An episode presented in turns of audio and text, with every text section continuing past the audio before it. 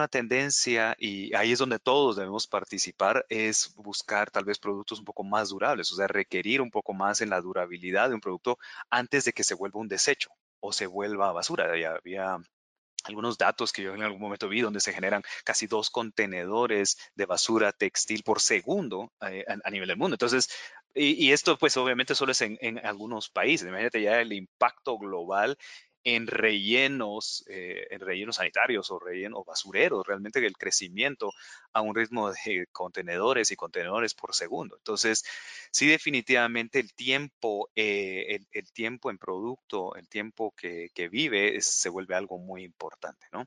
Entonces, la tendencia tal vez hacia una, a un ciclo, eh, un ciclo de vida en una economía circular. ¿Qué pudiera pasar acá?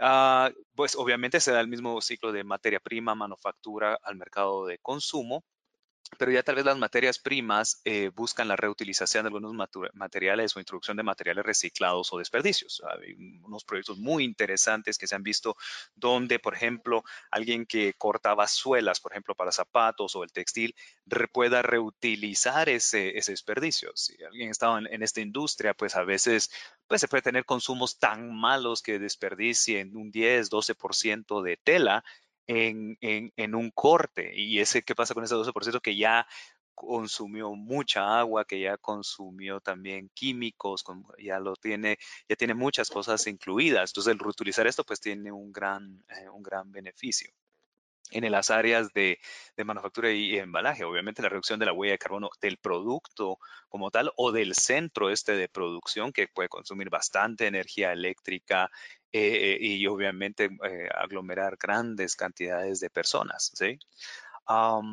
Y obviamente también tener mucho cuidado en los procedimientos o procesos de transformación posteriores. O sea, por ejemplo, la adición de adornos, serigrafías y todas estas cuestiones para ver de que sea de, introducciones de químicos, pues relativamente razonables y obviamente siempre con el cuidado ambiental y definitivamente hacia las personas. Y en el mercado de consumo, ya en estas economías circulares, pues ya el, uso rápido el uso de uso corto ya se está viendo de otra manera y ojalá pues obviamente los, grandes consumidores o los hiperconsumidores pues vayan reenfocando un poco más sus energías hacia eh, pues darse a la tarea también de, de apoyar esos esfuerzos de recolectar los productos terminados en vez de tirarlos simplemente a la basura o participar en algunas otras, otras eh, iniciativas, como hemos estado viendo en, el área de, bienes de consumo, como lo que es un sharing economy o economías eh, compartidas o de reuso, donde, por ejemplo, una prenda potencialmente que es muy durable, muy bien construida, potencialmente pudiera ser devuelta a la tienda como un tipo alquiler de prendas y estar, eh, ser limpiada, ser remendada y otra vez puesta a disposición de nuevos consumidores. Entonces, sí puede tal vez coexistir un fast fashion, un tiempo de uso corto de la persona pero no del producto como tal. Y luego, si logramos, por ejemplo, eh, evitar que esto se vaya a la basura y se pueda hacer una transformación de esos materiales del producto, por ejemplo, lo hemos visto en grandes cantidades, por ejemplo, de t-shirts que se recolectan, se vuelve a moler, se, vuelve a tratar la fibra volverlo a hilar y otra vez reintroducirlo. Entonces eso nos da un excelente círculo de, de, una economía circular. Entonces, sí, definitivamente hay una, hay una tendencia hay algunos retos, obviamente, que la industria está viendo en cuanto pues, a los costos de mover los materiales, dónde está realmente el centro de reciclaje versus dónde está, eh, dónde se genera la basura, entre, entre comillas, ¿no?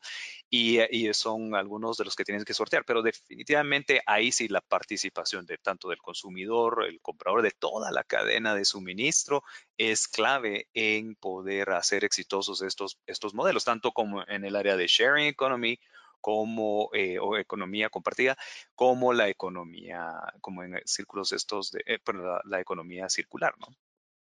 Entonces, ¿Qué sí es, qué sí es importante? Y solo voy a nombrar algunos de los seis puntos que son bastante, bastante obvios en esto. Definitivamente tenemos que ver el impacto derivado de la producción de fibras o materias primas. Sí, la, digamos, eh, tomando solo el algodón, y, es una de las fibras favoritas de todos nosotros, ¿no?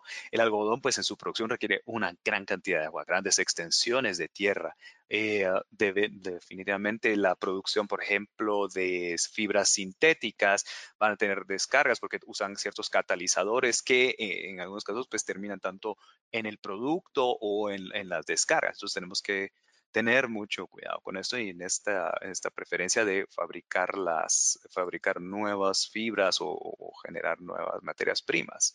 La introducción responsable de sustancias químicas al proceso. Ahora hay una gran macro tendencia a evaluar los inputs versus los outputs de nada más de, la, de las empresas, lo que ingresa en los químicos, ya tener sistemas de gestión que la fábrica dice, bueno, te voy a comprar estos, estos eh, productos químicos que necesito para mi proceso, sí, solo sí, no incluyen estas sustancias que sabemos que pueden causar daño a los consumidores y o al ambiente. Entonces, definitivamente ZDHC, que bien mencionaba uno de nuestros colegas, es, ha hecho grandes esfuerzos con esto. Aparte, hay muchos otros estándares de, que, que, tratan de migrar a esto, controlar los ingresos versus solo controlar las salidas. Cuando hacemos mediciones en las salidas, pues ya es relativamente tarde, ya es algo que de alguna forma salió ese químico peligroso, tanto o en el producto o en la descarga, pero controlar los inputs es una, una, fuerte iniciativa alargar la vida de los productos para reducir la huella, la huella de estos. O sea, el hecho de que pueda estar más tiempo en uso una prenda y no se va a la basura ya es un impacto inmediato, ¿no?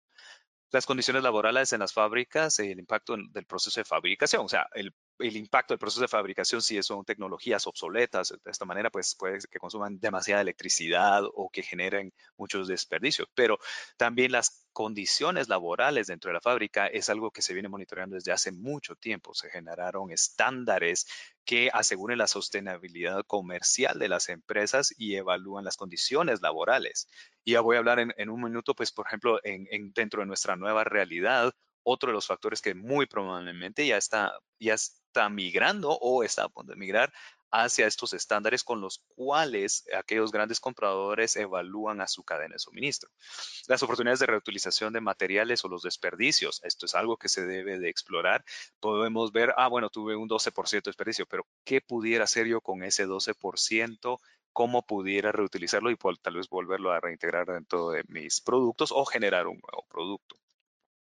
Y por último, uno de los temas que, es muy importante, lo ha visto nuestro, tal vez nuestro equipo de pesca y cuestiones así, que es eh, lo, lo, terrible que está haciendo la aparición de microplásticos eh, que se desprenden de los cuidados de, la, de los textiles. Entonces, por ejemplo, si nosotros tenemos una prenda que se lava frecuentemente y todos han visto esta pelusa que se genera y se queda atrapada en las secadoras o en los filtros de la lavadora, pero mucho de ello se va a, a todos los recursos hídricos, a terminar en el mar, las grandes islas de plásticos que se puedan ver también flotando, que van generando estos microplásticos y terminan dentro de la vida marina, o sea, dentro de los organismos de la vida marina y potencialmente los vamos a ir a consumir nosotros. Entonces, sí, definitivamente en, Softlines, por ejemplo, eh, ah, como, como línea de negocio, estamos apoyando a los fabricantes o diseñadores a evaluar cuántos, por ejemplo, cuántos microplásticos están generando su producto y cuantificar realmente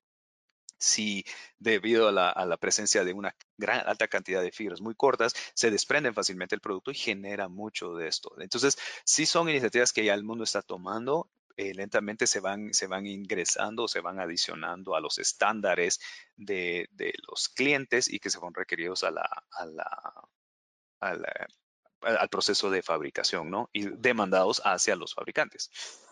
Y entonces, tocando por último ya dentro de las iniciativas, ¿no? Definitivamente ya lo mencionaba, eh, mencionaban también eh, previamente en una presentación, Protec es una de las iniciativas que genera Intertech para poder evaluar eh, los procesos, las personas, los sistemas operativos, las instalaciones, materiales, porque parte de esta nueva realidad también es cómo yo puedo tener sistemas de control fuertes y evaluarlos correctamente, ver estos sistemas de gestión para, por ejemplo, en este caso, es evitar los contagios. ¿sí?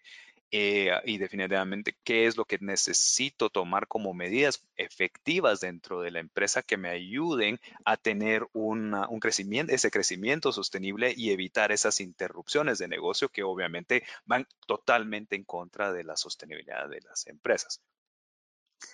Esto es pues lo que les quería presentar por mi lado. Eh, aquí dejo un correo para el envío de, el envío de preguntas eh, y creo que ahora ya pasamos a la sesión de preguntas y respuestas.